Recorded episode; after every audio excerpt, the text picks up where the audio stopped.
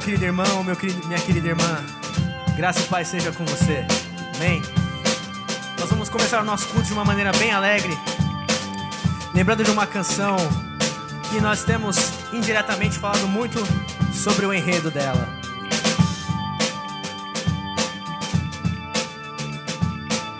Profeta Abacuque, capítulo 3, texto que já foi pregado pelo nosso pastor Félix aqui na igreja.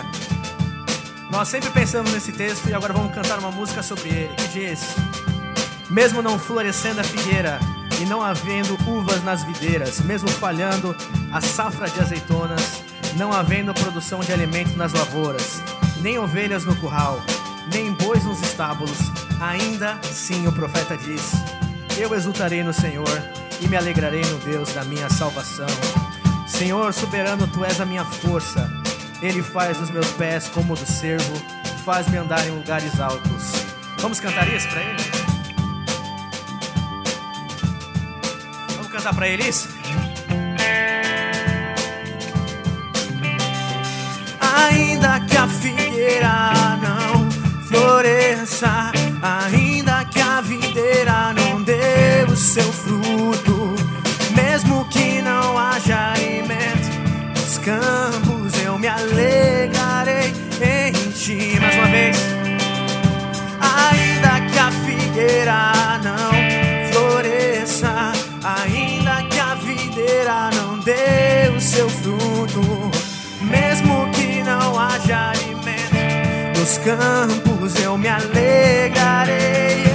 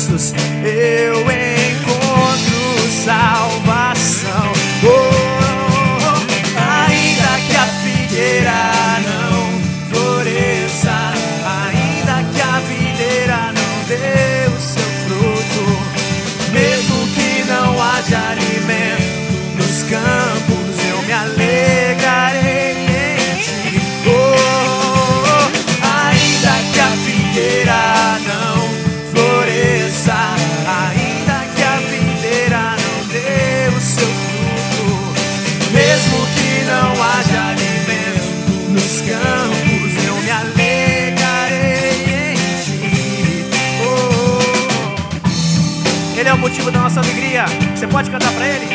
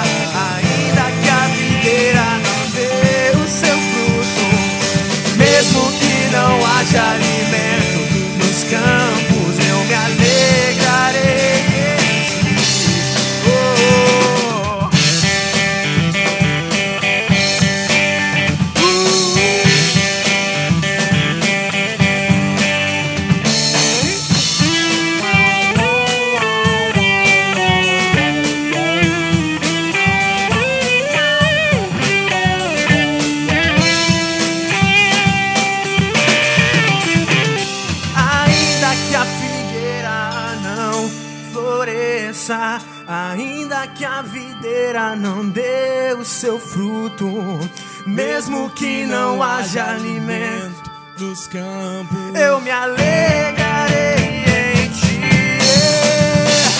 Ainda que a figueira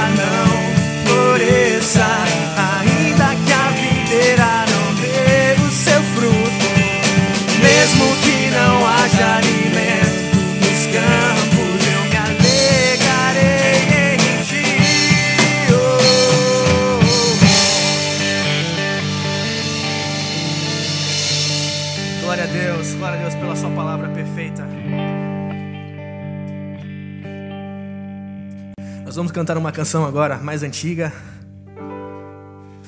que diz que o nosso Deus precisa ser engrandecido pelo que Ele é, não pelo que Ele faz por nós, mas pelos seus atributos, por quem Ele é. E somente por quem Ele é, nós o adoramos, porque já é mais que suficiente a nós.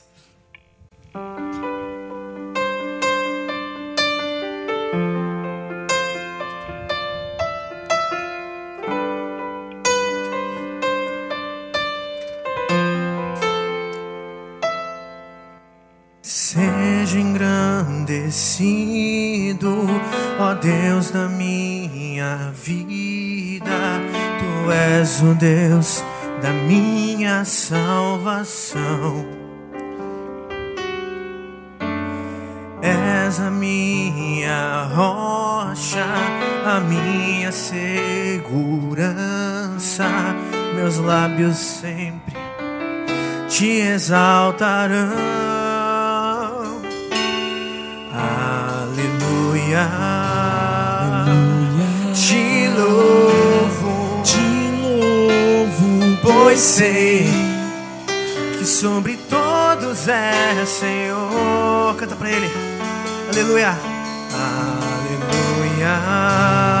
Aleluia. Te louvo, Te louvo, pois sei que sobre todos é Senhor. Seja engrandecido, ó Deus da minha vida. Tu és o Deus da minha salvação. És a minha rocha, a minha segurança. Meus lábios sempre me exaltarão.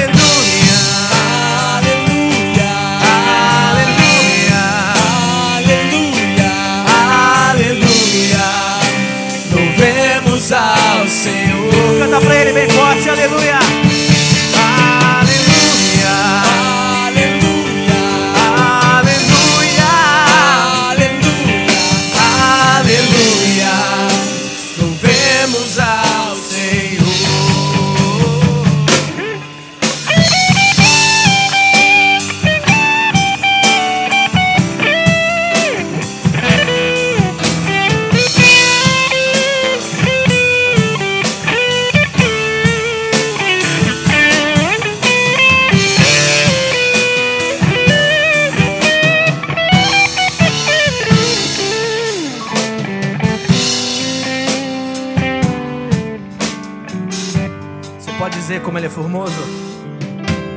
Quão formoso és, Rei do universo. Sua glória enche a terra e enche o céu. Sua glória enche a terra, tua glória enche o céu. Tua glória enche minha vida, Senhor. Maravilhoso é estar em tua presença. Maravilhoso é poder te adorar.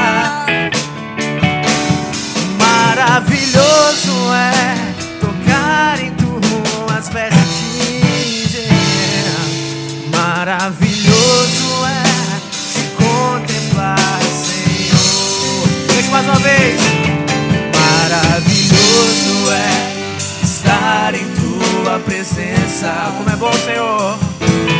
Maravilhoso é poder te adorar.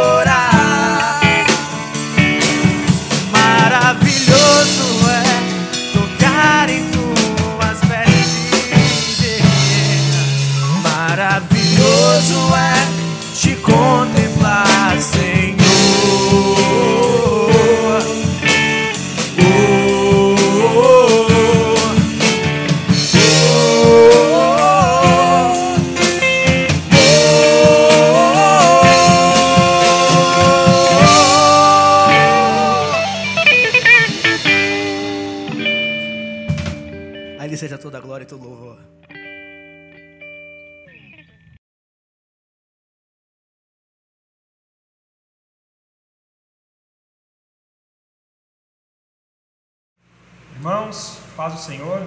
É muito bom voltar aqui à igreja. Fazia tempo que não vinha aqui. A saudade está grande. Esse tempo tem sido um tempo difícil, mas também de aprendizado.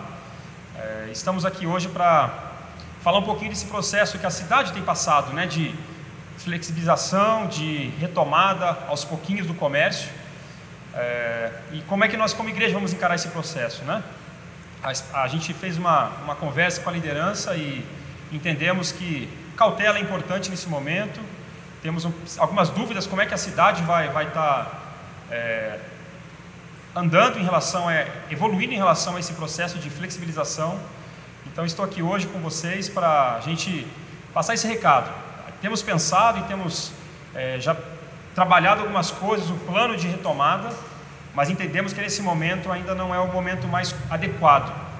E, e é isso, a gente espera que em breve sejamos juntos nesse momento de comunhão. É muito bom. Creio que todos estão com esse sentimento no seu coração em suas mentes, mas temos que esperar mais um pouquinho, irmãos. Era esse o motivo da gente estar aqui junto. O pastor João também vai falar alguma coisa, né, pastor?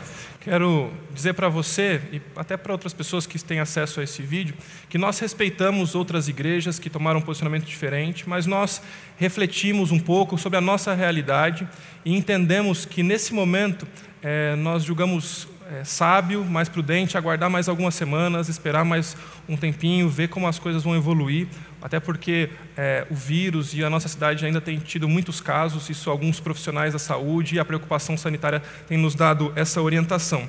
Por isso, então, eu quero pedir que você fique atento aos nossos próximos, avisos. Nas próximas semanas, a gente volta a te avisar sobre isso, a comunicar como será o procedimento, até porque nós ainda temos uma limitação da quantidade de pessoas, e nós precisamos nos adequar a tudo isso. Então, tendo em vista tudo que a gente tem visto, conversado, nós queremos comunicar à igreja que nós sentimos falta de estar juntos, mas é, queremos agir com sabedoria, com cautela e sempre queremos comunicar à igreja sobre os próximos posicionamentos. Nós é, entendemos a necessidade de estarmos juntos, mas sabemos que nesse momento a transmissão tem chegado à tua casa e de alguma maneira, ainda que muito menor, a gente consegue continuar sendo igreja à distância. Nesse momento também eu quero é, lembrar você que você pode fazer a sua contribuição financeira. Aqui você tem as nossas informações como igreja e nós podemos continuar honrando a Deus, a, ajudando a, a nossa igreja nas administrações financeiras, nas demandas que tem aqui. Quero lembrar que antes de você contribuir e ter a responsabilidade de dar o seu dinheiro, você precisa, antes de tudo, dar o seu coração ao Senhor. Também quero pedir que nesse momento você ajuste sua posição aí, você se concentre naquilo que nós estamos fazendo agora, que é cultuar ao Senhor. Nós vamos refletir na palavra de Deus em 1 Coríntios, capítulo 15, e eu quero te encorajar a anotar o que está sendo colocado aqui, que você possa tirar lições e aplicar à sua vida e que Deus possa ser a sua esperança. Vamos juntos orar nesse momento? Vou pedir que o Jefferson ore por nós nesse tempo também, que ele abençoe o nosso culto e o nosso tempo de é, consagração ao Senhor.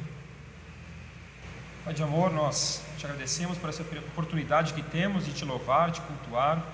Obrigado que o Senhor tem derramado a sua graça sobre nossas vidas, Senhor. Obrigado pela oportunidade, pelo privilégio que temos de termos esses encontros virtuais, Deus.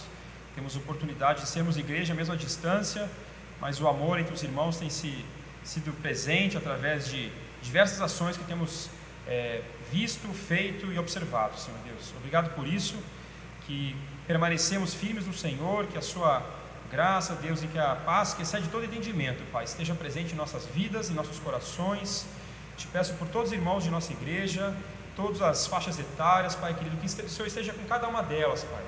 Que o Senhor nos dê sabedoria no lidar nesse processo de, de retomada dos, dos cultos, enfim. Esteja nos abençoando. É isso que nós te pedimos e agradecemos em nome de Jesus, Pai. Amém. Amém.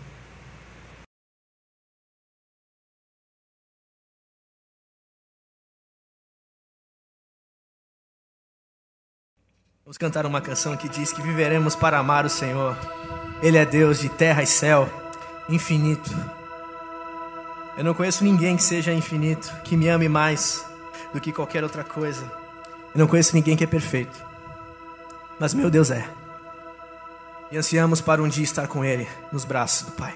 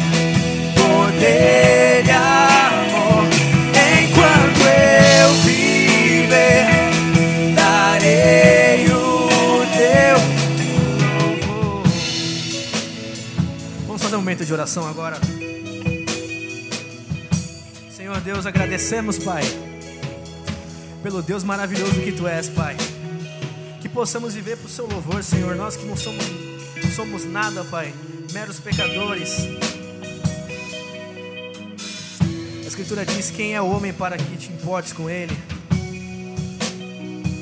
Mas mesmo assim, Pai, o Senhor misericordioso nos ama, Pai.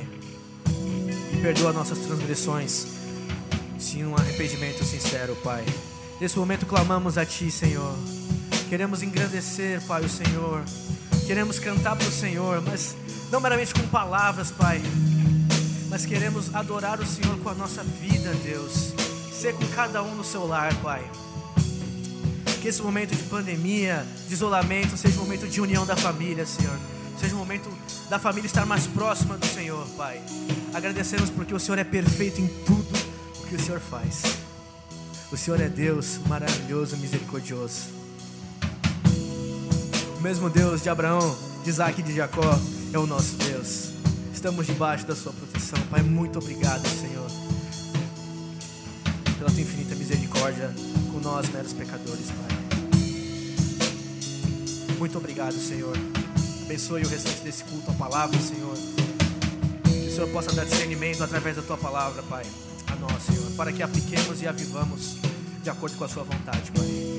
Em teu nome que eu oro, Senhor, no nome mais poderoso, em nome de Jesus. Amém.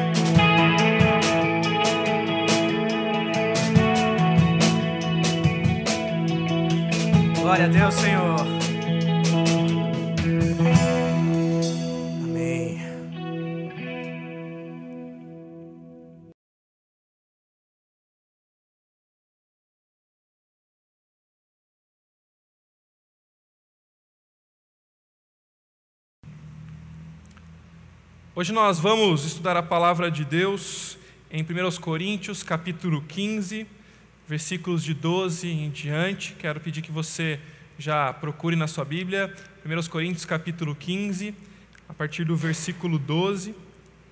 E nós iremos meditar um pouquinho sobre a esperança ilimitada que nós temos em Cristo Jesus, uma esperança sem limites.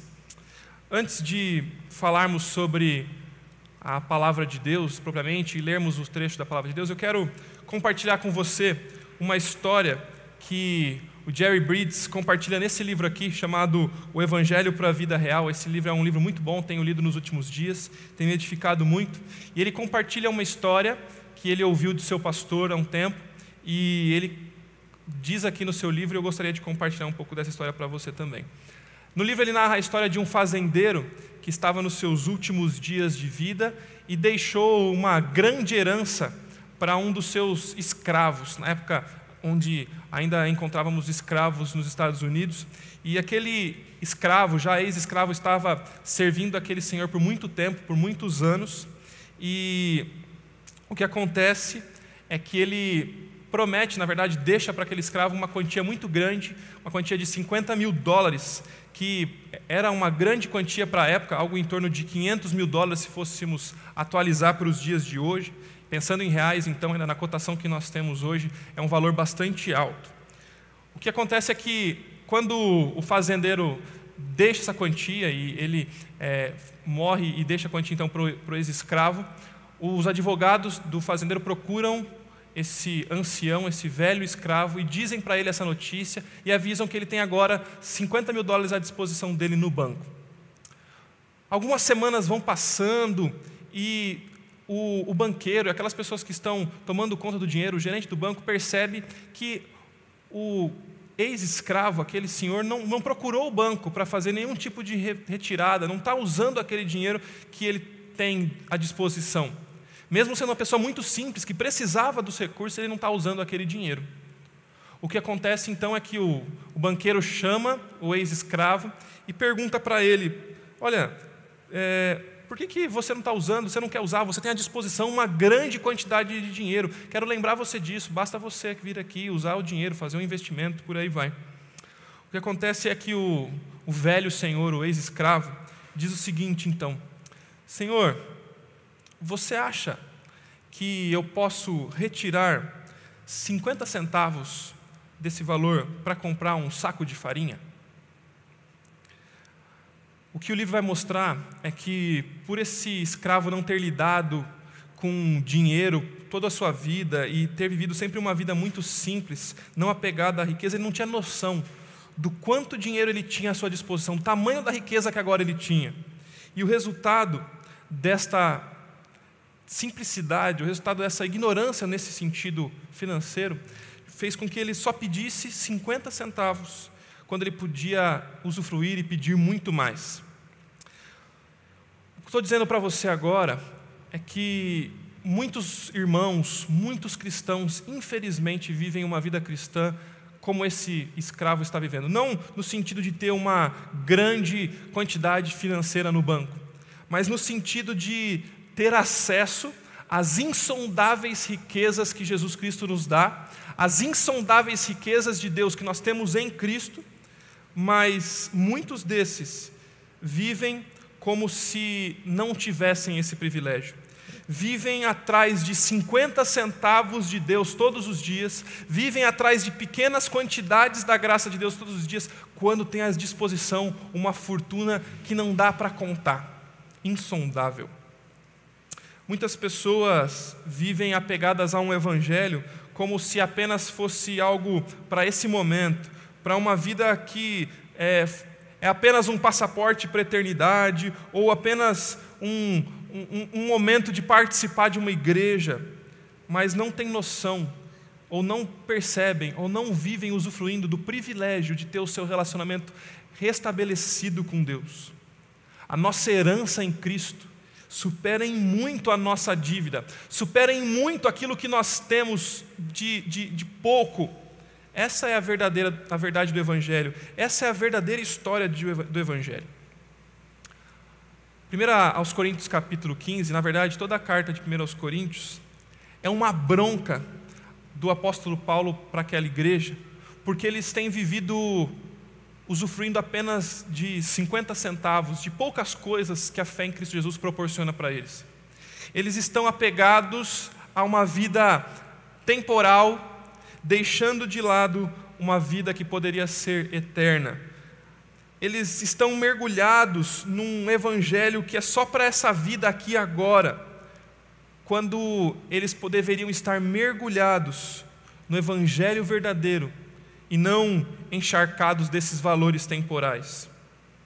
A igreja de Corinto está estabelecida numa cultura extremamente imoral, extremamente desregrada em todos os sentidos. Eles se parecem muito com a nossa cultura de hoje. Eles eram influenciados por aquilo que a gente chama de uma cosmovisão ou de uma visão de mundo marcada por uma cultura de que o, tudo que é material, tudo que é físico não é bom e tudo que é espiritual é extremamente bom. O corpo é mal e o espiritual é bom, no sentido de que é, eles podiam fazer qualquer coisa com o seu próprio corpo, porque o espiritual depois seja resolvido de alguma outra maneira. Isso era extremamente influenciado pela cultura grega, pela mentalidade que eles ouviam e aprendiam é, do gnosticismo, por exemplo. Alguns destes seguidores estavam então apegados a um mundo material e não pensando na sua espiritualidade, na sua vida diante de Deus. Qual é a consequência disso aqui em 1 Coríntios capítulo 15, o trecho que a gente vai ler hoje? É que por entender que o corpo era mal, que a matéria era má, eles questionavam se Jesus tinha vindo materialmente e questionavam a ressurreição de Jesus, dizendo que Jesus não pode e não ressuscitou de maneira corpórea, não ressuscitou verdadeiramente, ele não voltou com o seu corpo físico. Paulo conhecia muito bem esses irmãos de Corinto, e ele então vai fazer uma convocação à maturidade espiritual. E uma convocação a essa maturidade que devia transbordar em atitudes maduras, em atitudes que fossem correspondentes com a graça e com a vida que eles tinham em Jesus. Então, o capítulo 15, esse que a gente vai ler daqui a uns instantes, marca uma profundidade em maturidade, mostrando que a vida madura espiritualmente não está apegada e não está concentrada aos apegos do, do que é terreno, mas uma vida madura espiritualmente está focada principalmente na ressurreição, naquilo que é eterno. Nós também, como esse povo aqui de Corinto, muitas vezes nos apegamos àquilo que está nesta vida terrena Muitas vezes estamos apegados ao que Jesus pode fazer por nós. E na melhor das hipóteses, nós vivemos um cristianismo muito imaturo. Porque o que Jesus tem para nós não se fixa apenas nessa vida terrena, mas está fixado em algo que é eterno, muito superior apenas ao plano que nós estamos adaptados e acostumados aqui. Em nosso tempo, tem pessoas que desacreditam da, da ressurreição de Jesus, dizem que isso é um mito, ou dizem que isso não é uma verdade. Mas eu realmente não acredito que esse é o nosso maior problema. Pelo menos não é o maior problema da maioria das pessoas que vão me ouvir nesse momento. Eu acredito que o nosso maior problema, e também como os irmãos aqui em Corinto viviam, muitos acreditam que Jesus ressuscitou, mas vivem como se isso não fosse uma verdade, ou vivem não levando em conta a ressurreição de Jesus. Muitos cristãos têm apenas uma visão utilitarista do Evangelho, ou muito limitada, onde o cristianismo se resume a algumas práticas, alguns lugares que eu frequento, alguns, alguns eventos que eu participo, um grupo de regras, algumas informações que eu tenho, ou um estilo de vida que me conduz ao sucesso. Mas não é disso que nós estamos falando no Evangelho. Nós aprendemos em Jesus e aprendemos em 1 Coríntios capítulo 15, que nós vamos ler agora, que em Jesus nós temos uma esperança que é sem limites. Em Jesus nós temos uma esperança ilimitada. Peço que agora você leia comigo, por favor, o texto que eu pedi para você abrir, em 1 Coríntios capítulo 15, versículo 12. A partir do versículo 12, então, nós temos a verdade que diz assim: Ora, se está sendo pregado que Cristo ressuscitou dentre os mortos, como alguns de vocês estão dizendo que não existe ressurreição dos mortos. Se não há ressurreição dos mortos, nem Cristo ressuscitou, e se Cristo não ressuscitou, é inútil a nossa pregação, como também é inútil a fé que vocês têm. Mais que isso, seremos considerados falsas testemunhas de Deus, pois contra ele testemunhamos que ressuscitou a Cristo dentre os mortos. Mas se de fato os mortos não ressuscitam, ele também não ressuscitou a Cristo. Pois se os mortos não ressuscitam, nem mesmo Cristo ressuscitou. E se Cristo não ressuscitou, inútil é a fé que vocês têm, e ainda estão em seus pecados. Se Cristo não ressuscitou, inútil é a fé que vocês têm, e ainda estão em seus pecados. Nesse caso, também os que dormiram em Cristo estão perdidos. Se é somente para esta vida que temos esperança em Cristo, somos de todos os homens os mais dignos de compaixão. Mas, de fato, Cristo ressuscitou dentre os mortos, sendo Ele as primícias dentre aqueles que dormiram. Visto que a morte veio por meio de um só homem, também a ressurreição dos mortos veio por meio de um só homem. Pois da mesma forma como Adão, em Adão todos morrem, em Cristo todos são vivificados. Se é somente para esta vida que temos esperança em Cristo, somos de todos os homens os mais dignos de compaixão, de dó. Mas de fato, Cristo ressuscitou dentre os mortos, sendo Ele as primícias daqueles que dormiram. Esse trecho mostra que a nossa viva esperança está firmada na ressurreição de Cristo. Os versículos anteriores, no capítulo 15, de 1 a 11, o apóstolo vai afirmar veementemente, com muita ênfase, sobre a ressurreição de Jesus. Ele vai lembrar aqueles irmãos que ele mesmo havia anunciado para aquela igreja sobre as boas novas do Evangelho, versículos 1 e 2. E ele vai afirmar o que ele também entregou à sua vida, o que ele aprendeu, o que ele encontrou em Jesus. A fé que ele tem, que não era inútil, e que se Jesus não ressuscitou, isso seria totalmente sem sentido. Então ele vai narrar alguns eventos. Ele vai dizer que Cristo morreu por nossos pecados, segundo as Escrituras, foi sepultado e ressuscitou ao terceiro dia, segundo as Escrituras, cumprindo todas as promessas sobre o Messias. Depois disso, texto anterior vai dizer que ele apareceu aos apóstolos, apareceu a 500 seguidores corporeamente, e depois apareceu até ao próprio apóstolo Paulo, um tempo depois. Com isso em mente, o apóstolo Paulo vai demonstrar como a confiança na ressurreição de Cristo Jesus, ou desconfiar dessa ressurreição, faz toda a diferença no tipo de esperança que temos, ou o tipo de esperança que nós confiamos. O versículo 12, esse que nós lemos e é o trecho que nós estamos conversando hoje, o autor vai reforçar a doutrina da ressurreição de Cristo e como ela é um tema central para o Evangelho.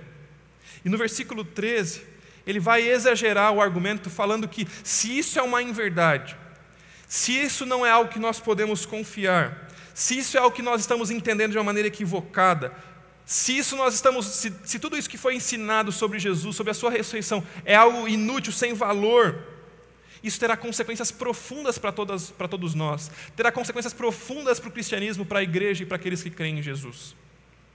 Se a ressurreição então não é uma realidade, ela também não pode ser uma, uma realidade para Jesus. E o que ele está dizendo é que isso não faz sentido, porque nós confiamos em um Deus que é soberano, um Deus que tem poder para tudo, inclusive ressuscitar o próprio Cristo. Aí, no versículo 14, nós lemos o seguinte: Se Cristo não ressuscitou, é inútil, vão a nossa pregação, ela é vã como também é inútil a fé que vocês têm. Assim, a pregação de Paulo e de todos esses evangelistas, de todos aqueles que vieram quando é, Jesus ressuscitou e foi assunto aos céus, todos aqueles que pregaram e anunciaram o Evangelho, tudo aquilo que foi dito era sem conteúdo, sem substância. A verdade é que se Jesus não ressuscitou, tudo que foi ensinado não passa de um conto de fadas tudo que foi ensinado não passa de uma historinha de mau gosto? Será que tudo que nós vivemos seria como uma piada de mau gosto? Versículo 15 vai dizer: Mais que isso, se Cristo não ressuscitou, e nós não iremos ressuscitar com Ele, os apóstolos são mentirosos porque eles disseram que Deus fez uma coisa que ele não fez. E sabe o que é ainda pior? Estes homens, Estes seguidores mentiram a tal ponto de deixar as suas próprias vidas serem gastas por esse evangelho. Muitos perderam a sua vida porque confiavam nessa mensagem. E se isso é uma inverdade, todos eles sofreram e perderam as suas vidas à toa. Perderam tudo isso. Mas isso não fez diferença nenhuma. Eles sofreram por compartilhar o Evangelho, mas a verdade é que se isso não é confiável, se Cristo não ressuscitou, é o que Paulo está dizendo aqui, eles e também nós somos falsas testemunhas. Eles e também nós estamos vivendo uma grande enganação, um grande teatro, e estamos enganando a nós mesmos. Aí o versículo 16 e 17 continua ampliando ainda essa discussão, essa possibilidade. Pois, se, vamos entrar nessa hipótese mais uma vez, se os mortos não ressuscitam, se é nisso que vocês creem, nem mesmo Cristo ressuscitou, e se Cristo não ressuscitou, inútil é a fé, inútil é o conjunto de doutrinas que vocês creem, inútil é tudo que vocês confiam. E pior ainda, vocês ainda estão em seus pecados. Veja comigo o que está acontecendo aqui nos versículos 16 e 17. Levando a possibilidade de que Jesus não tenha ressuscitado ao absurdo e que tudo isso venha a ser uma mentira, dizendo que a ressurreição em Jesus e de Jesus não aconteceu, o próprio Cristo é um mentiroso, porque ele vai dizer sobre ele mesmo que ele é a ressurreição e a vida. Ele vai dizer que quando ele iria morrer, antes disso acontecer, ele voltaria à vida. E se isso não aconteceu, se isso é uma história que foi inventada, o próprio Cristo é um mentiroso e ele não é o próprio Deus.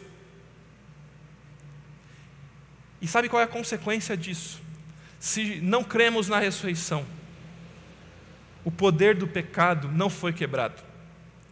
Ele continua definindo a nossa existência. Ele continua coordenando a nossa existência e a nossa vida. E certamente Jesus não pode providenciar a nós a salvação. Nós não precisamos de um Salvador se esse Salvador não pode e não ressuscitou. Nós precisamos de um Salvador que nos livre dos nossos pecados, para satisfazer a ira de Deus contra o pecado. Se Jesus não ressuscitou, quer dizer que o pecado venceu, quer dizer que não há perdão, que nada foi pago e que não há reconciliação, não há paz com Deus, não há justificação. Mas a verdade é que Jesus ressuscitou. E somente porque ele morreu e ressuscitou, o perdão é possível. A justificação é realidade. Os nossos pecados foram cobertos pela graça de Cristo Jesus.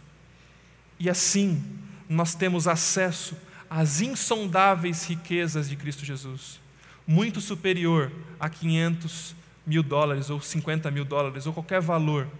Nós temos acesso à insondável riqueza de Deus. Assim, os que vivem e os que já morreram em Cristo todos nós que estamos em Jesus temos esperança. Como diz o versículo 18 de uma maneira contraditória aqui. Então nós chegamos ao versículo 19, um versículo central no argumento desse trecho. O ápice, talvez, desse trecho, pelo menos eu enxergo assim. A NVI diz assim: Se é somente para esta vida que temos esperança em Cristo, se é somente para esta vida que temos esperança em Cristo, somos de todos os homens os mais dignos de compaixão. E a revista atualizada vai dizer o seguinte: se a nossa esperança se limita apenas a esta vida, somos os mais infelizes de todos os homens. Se a nossa esperança se limita apenas a essa vida, somos os mais infelizes de todos os homens. Aqui mais uma vez uma condicional se, que considera que tudo isso é uma verdade. Imagine que a nossa confiança em Cristo seja apenas para essa vida. Se isso for verdadeiro, o que ele está dizendo é que nós somos uma piada. Nós somos dignos de dó, porque nós vivemos uma ilusão. É claro que o Evangelho traz benefícios para hoje, nós temos falado disso aqui. Mas o que eu estou dizendo para você, e o que principalmente o apóstolo Paulo está dizendo para nós aqui nos Coríntios, aos Coríntios, é que o que nós temos em Cristo não se compara com os benefícios que nós temos aqui. O que nós temos em Cristo para toda a eternidade não se compara com o que temos aqui para esta vida. O apóstolo não está menosprezando o que nós podemos desfrutar com Jesus nesse tempo, mas ele coloca em perspectiva com a eternidade. O que ele está colocando é dizendo o seguinte: o que nós podemos usufruir de Jesus aqui é tão pequeno perto daquilo que nós vamos experimentar e viver por toda a eternidade. Se Jesus é bom apenas para essa vida, talvez nós teremos pessoas melhores, mais éticas, mais morais, mas a verdade é que nós seremos dignos de compaixão, porque nós estamos baseando no que Jesus fez apenas para essa vida, mas a promessa que Ele tem para nós transcende essa vida, é superior a apenas essa vida, porque ela toca a eternidade. Se não há ressurreição, ele está dizendo aqui, todos nós deveríamos viver como hedonistas, ou, ou seja, aqueles que são é, aficionados por buscar o prazer, aqueles que querem viver uma vida que, a, a, onde buscam a felicidade acima de qualquer coisa. E se me faz feliz, eu vou viver, vou fazer, vou desfrutar e vou curtir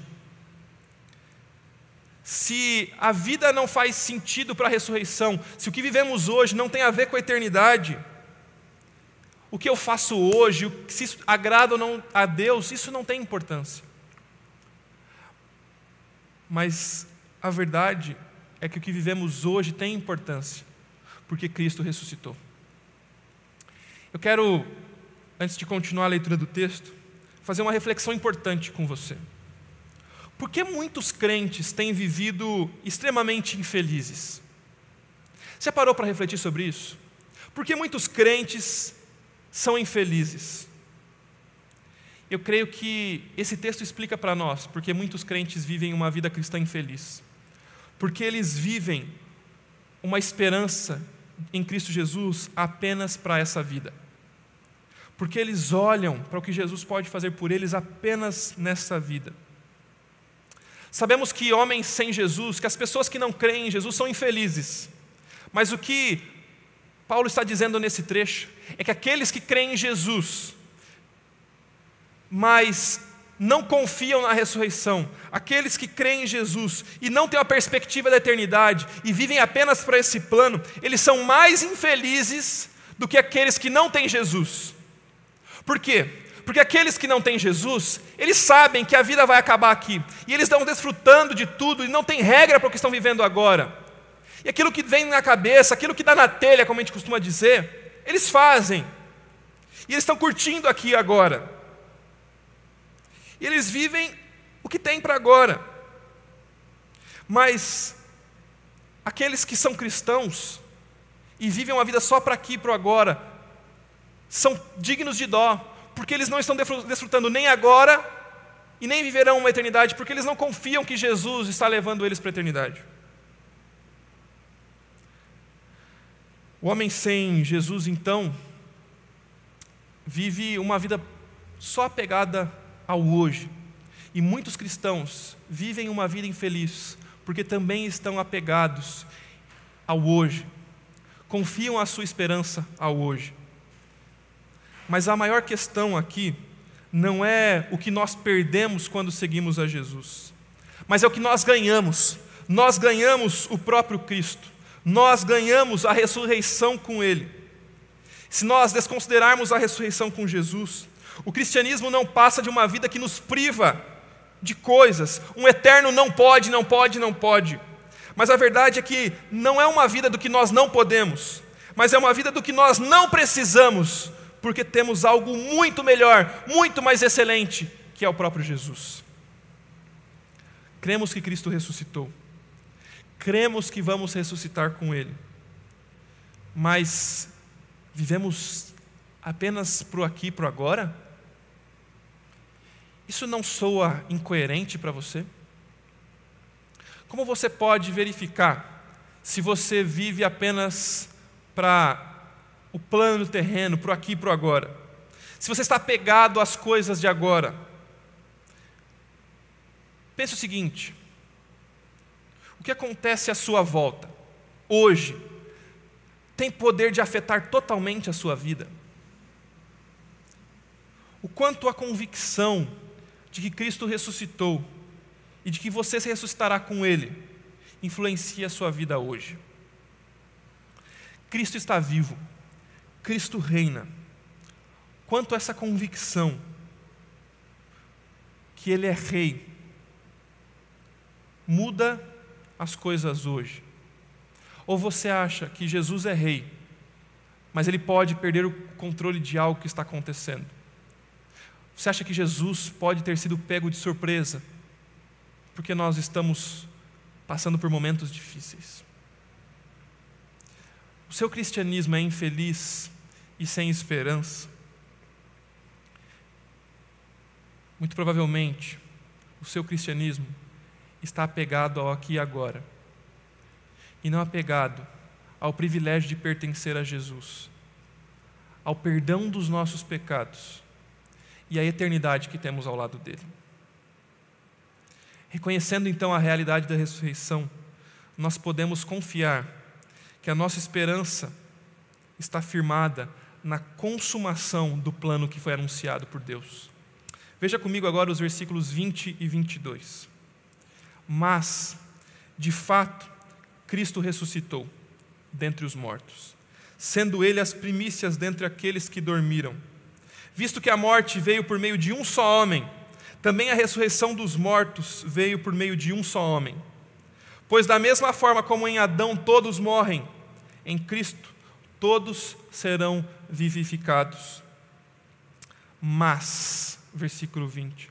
E como eu amo essa palavra na Bíblia, a maioria das vezes que essa palavra acontece, ela vai dizer algo que estava acontecendo de maneira ruim, algo mal, mas Jesus, mas Deus fez algo que tornou tudo diferente. Mas agora, o texto está dizendo, mas agora Cristo ressuscitou. Todas aquelas considerações, elas eram em verdades, porque Jesus de fato ressuscitou. Não há absolutamente nenhuma dúvida na mente de Paulo, do autor deste, desta carta, que Cristo tenha ressuscitado e que tenha feito isso de uma vez por todas, e também por todos aqueles que nele crêem. Cristo, é isso que o texto está dizendo aqui, foi o primeiro a ressuscitar. Ele, foi prim... ele, ele, ele é a primícia, é o que o texto está dizendo. Ele foi o que puxou a fila. Ele ressuscitou, e não só de uma maneira como outros personagens ressuscitaram nas Escrituras, mas ele ressuscitou de uma vez por todas, para não mais morrer, para que todo aquele que nele crê não venha a morrer eternamente, mas venha a viver a eternidade ao lado dele. Deus, com Sua graça, resolveu intervir na humanidade para retirar o homem da sua futilidade, do vazio, da mediocridade, da injustiça, da corrupção e da opressão. Ele enviou um novo representante. Versículos 21 e 22, nós temos uma doutrina conhecida como a doutrina da cabeça federal, ou do representante da humanidade. Porque, por meio de um só homem, Adão, a desgraça entrou no mundo. Adão foi o nosso representante diante de Deus, e o seu pecado foi suficiente para contaminar toda a humanidade. Toda a humanidade então morreu, porque Adão foi condenado à morte. E as consequências do pecado de Adão teve, tiveram um alcance tremendo, um grande alcance, amplo. Por isso, Cristo Jesus precisava vir porque ele precisava ressuscitar em carne, viver em carne, se identificar com a nossa humanidade para pagar pelos nossos pecados. Um novo Adão, um Adão perfeito, perfeito homem, veio para alcançar o que o Adão, o primeiro Adão, não conseguiu. Em Adão, um mal espiritual nos atingiu. Em Cristo, todos que estão nele receberam vida e vida abundante. Jesus precisava se identificar conosco em carne, assim como nós nos identificávamos antes com Adão em carne. Isso quer dizer que Jesus ter ressuscitado torna possível a nossa redenção, torna possível a nossa ressurreição. Jesus, então, nos deu uma nova perspectiva, uma perspectiva de esperança. Ele deu a cada um de nós uma perspectiva de eternidade. Romanos capítulo 10, versículo 9 vai dizer o seguinte: Se você declarar com a sua boca que Jesus é o Senhor e crer, confiar no seu coração que Deus o ressuscitou dos mortos, será salvo. Se você declarar com a sua boca que Jesus é o Senhor e crer com o seu coração que ele ressuscitou dos mortos, será salvo. E o próprio Jesus, em Mateus capítulo 10, versículo 39, vai dizer: Quem se apegar à própria vida, quem tem esperança apenas para essa própria vida, esse vai perdê-la. Mas quem abrir mão da sua vida por minha causa, a encontrará. Quem se apega a esta vida, vai se perder. Mas quem se apega a uma vida eterna, vai encontrar, de fato, a verdadeira vida. O que eu quero dizer para você, que você não pode esquecer do que nós conversamos aqui, é que crer na ressurreição nos garante uma esperança ilimitada. Crer na ressurreição nos garante uma esperança ilimitada. Em Cristo nós temos riquezas que são insondáveis, não porque nós merecemos, muito pelo contrário, porque a nossa dívida espiritual é imensa, mas porque Ele nos amou e nos amou até o fim. Ele nos livrou da nossa dívida eterna e adquiriu para nós uma herança muito, mas muito superior a 50 mil dólares ou 500 mil dólares, como falamos no início.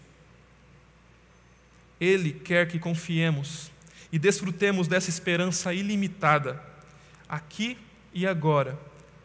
Mas Ele quer que nós confiemos nessa esperança também para toda a eternidade, mesmo em meio às circunstâncias difíceis e desanimadoras que vivemos agora. Eu quero dizer para você é que uma fé e uma esperança que não se conecta com a eternidade é uma fé inútil, vazia. Uma fé apenas para esse momento da vida não resolve os nossos pecados.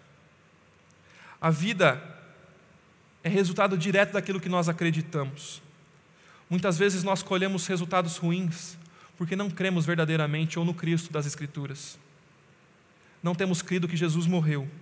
Nos esquecemos que Ele ressuscitou pelos nossos pecados para que fôssemos diferentes, para que pudéssemos amar, perdoar, lidar com os desafios, servir. Se não há ressurreição, levar uma vida cristã marcada por piedade é inútil. Cristianismo, então, não é só uma boa filosofia de vida, que ensina boas práticas ou que conduz a vidas estáveis, equilibradas e com poucos problemas. Se nós reduzimos o cristianismo a isso, nós esvaziamos totalmente o significado do verdadeiro Evangelho, que Cristo morreu, foi sepultado e ressuscitou. Todos esses fatos, aqui em 1 Coríntios capítulo 15, trazem para nós uma esperança que é ilimitada. Muitos cristãos, infelizmente, vivem vidas miseráveis, porque não estão desfrutando do privilégio de viver e de confiar que Cristo Jesus ressuscitou e que Ele eleva a nossa perspectiva a isso. Como você pode aplicar aquilo que nós conversamos? A confiança de que Jesus pagou pelos nossos pecados nos garante que Ele não vai vir cobrar novamente, que Ele não vai vir com um novo boleto para que nós paguemos a segunda, terceira, quarta via, porque o preço foi pago. Jesus pagou o nosso pecado, morrendo e ressuscitando em nosso lugar. Você já confiou desta maneira em Jesus?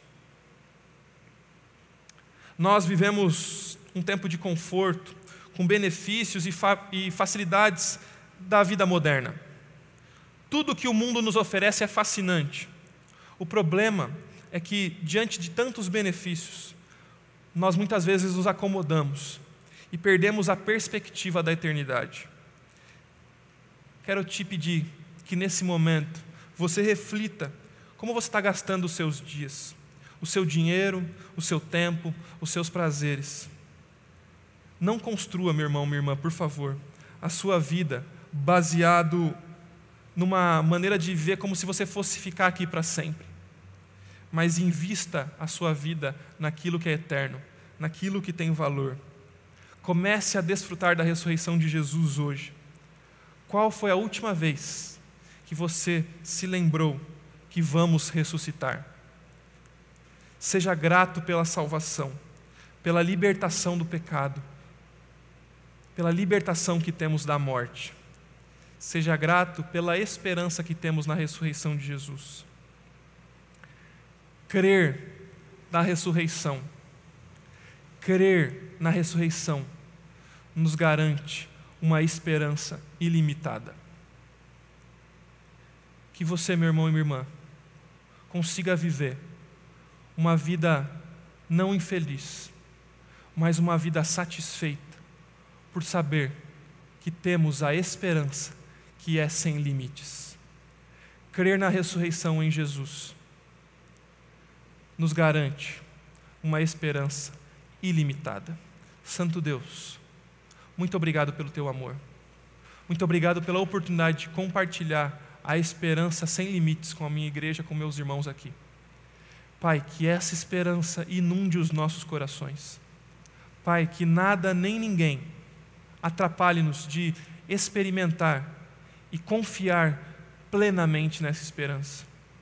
Deus, nós te agradecemos por todos os benefícios que temos pelos prazeres que conseguimos construir. Mas, Pai, nos ajude a não nos apegar a nada disso e nos apegar firmemente à viva esperança que temos de que um dia ressuscitaremos com Cristo. Santo Deus, que o teu amor visite cada uma das pessoas que estão aqui nesse tempo cultuando o teu nome. Santo Deus, que a graça que temos em Cristo Jesus inunde os nossos corações e que o teu Santo Espírito nos preencha que o Teu Santo Espírito nos guie a cada momento. Deus, obrigado por esse tempo. Obrigado por essa palavra que está escrita nas Escrituras e que nós podemos ouvir nesse momento.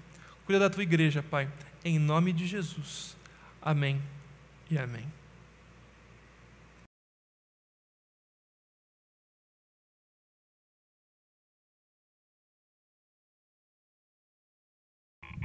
Vamos Nesse momento, fazer o nosso pós-lúdio, nossa última canção de hoje, para encerrarmos o culto. E gostaria de lembrar o quão importante, nesse momento, uh, nós sermos igreja. Nossa igreja, como bem sabemos, completa mais um aniversário.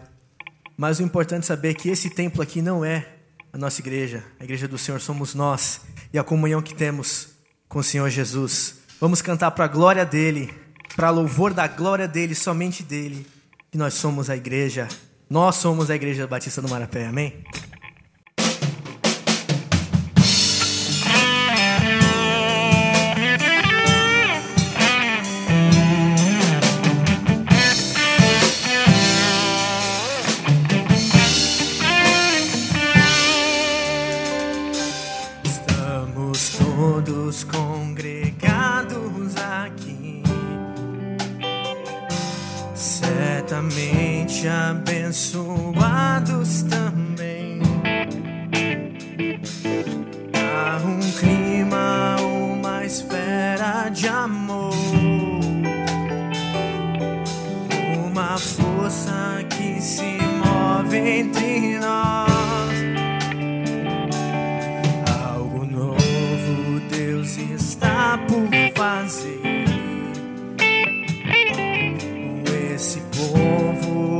came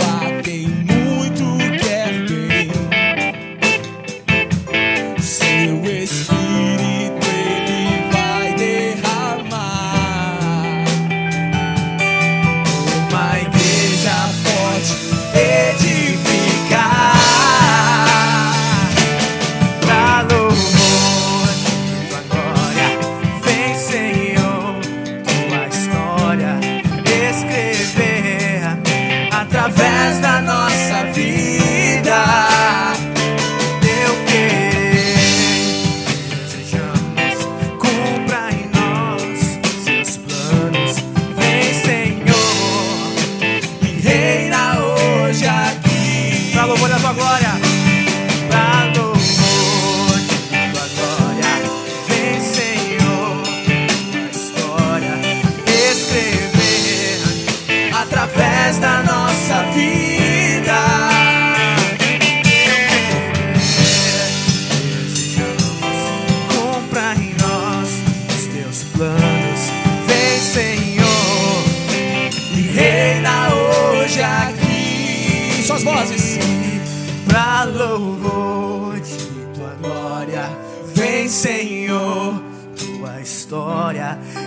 Escrever através da nossa vida.